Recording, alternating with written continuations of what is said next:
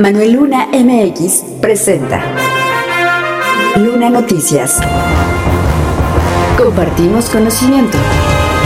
Como cada inicio de año, las campañas de recaudación en los 125 municipios de la entidad inician con la intención de que las administraciones municipales puedan tener recursos que beneficien a la población de sus municipios, acción que dio inicio este martes 2 de enero. En el caso de la capital mexiquense, de acuerdo con personal administrativo, la cantidad de personas en el arranque superó el número de contribuyentes del año pasado, siendo los pagos del impuesto predial y servicio de agua potable por los que deben acudir los ciudadanos. Desde el día 1 de este 2024, el presidente municipal Juan Maxice anunció la campaña de recaudación en descuentos para que se pueda realizar un pronto pago dirigidos a los contribuyentes cumplidos y descuento para grupos vulnerables como adultos mayores, personas con discapacidad, huérfanos menores de 18 años, entre otros. Respecto al impuesto predial, en enero se puede alcanzar un descuento de hasta 16% en pago anticipado, en febrero de 12% y en marzo de 6%. Los grupos vulnerables recibirán un descuento del 34% mientras que por la retribución anual del servicio de agua en enero se puede alcanzar un beneficio de 12% por cumplimiento continuo, en febrero de 8% y en marzo de 4%. Hay seis sedes con horario de atención de 9 de la mañana a 6 de la tarde y pueden ser atendidos en la Plaza Fray Andrés de Castro, la tesorería ubicada en Avenida Miguel Hidalgo, también en las oficinas ubicadas en Primero de Mayo, Benito Juárez, Garcesa o Sauces. En otros municipios como Temuaya y San Mateo Atenco también inició la recaudación con flujo constante de contribuyentes, quienes pueden acudir al Palacio Municipal de sus demarcaciones donde ayer por la tarde fueron aprobados los descuentos. En el caso de Temuaya, tendrá descuento de impuesto predial que puede alcanzar el 16% para contribuyentes cumplidos en los últimos dos años y pagan en enero, de 12% si lo hacen en febrero y de 6% si lo hacen en el mes de marzo. Además, hay un descuento adicional de 34% para personas vulnerables. Para el pago de agua potable, el descuento en enero puede alcanzar el 12% de descuento, en febrero del 8% y en marzo del 4%. También hay un descuento de 34% a personas vulnerables. Aquí hay tres puntos para realizar el pago y son la Tesorería Municipal, el Mercado Otomí y el portal del Gobierno de México. Mientras que en San Mateo Atenco el pago se puede realizar en la Tesorería Municipal o en línea y hay descuentos en el impuesto predial que puede alcanzar el 16% para contribuyentes cumplidos en el mes de enero, de 12% en febrero y de 6% en marzo. Además, también hay descuento de 34% para grupos vulnerables. Con ello, el descuento máximo será en enero y puede alcanzar el 50%, es decir, la mitad del impuesto. Finalmente, hay municipios que aún no anuncian de manera oficial si habrá descuentos y que trabajan a medio gas, como es el caso del Ayuntamiento de Otzolotepec, donde si bien los ciudadanos están acudiendo, la participación es menor y solamente lo pueden hacer de 9 de la mañana a 3 de la tarde, ya que solo hay administrativo de guardia, quienes informaron que será hasta el próximo 8 de enero cuando retomen actividades con horarios normales.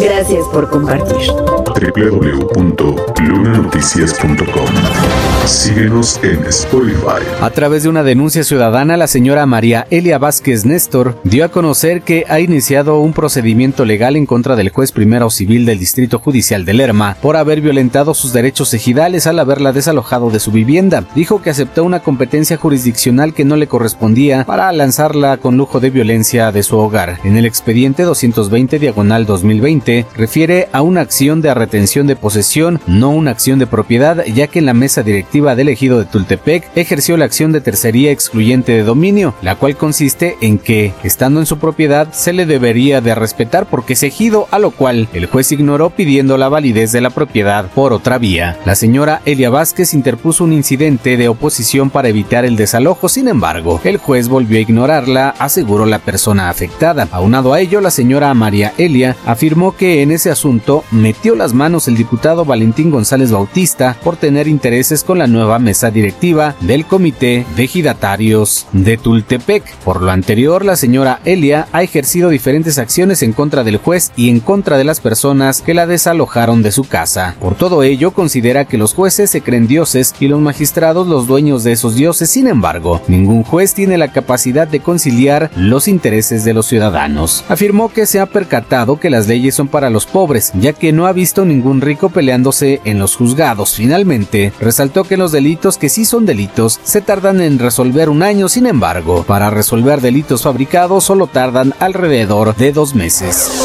www.lunanoticias.com Compartimos conocimiento.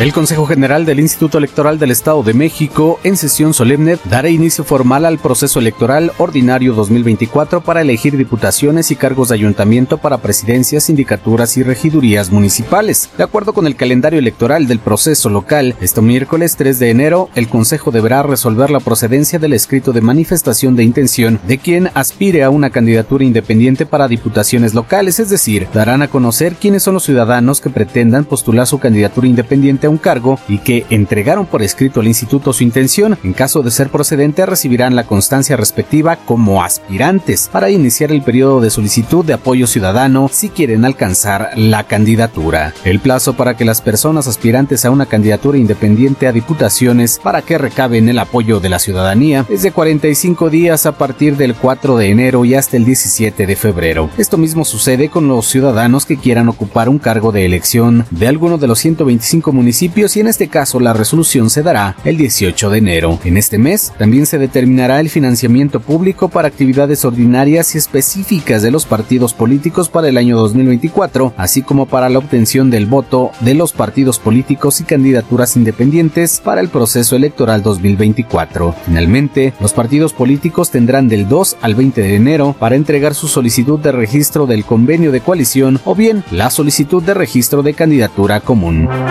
www.lunanoticias.com. Ya tienes conocimiento. Compártelo.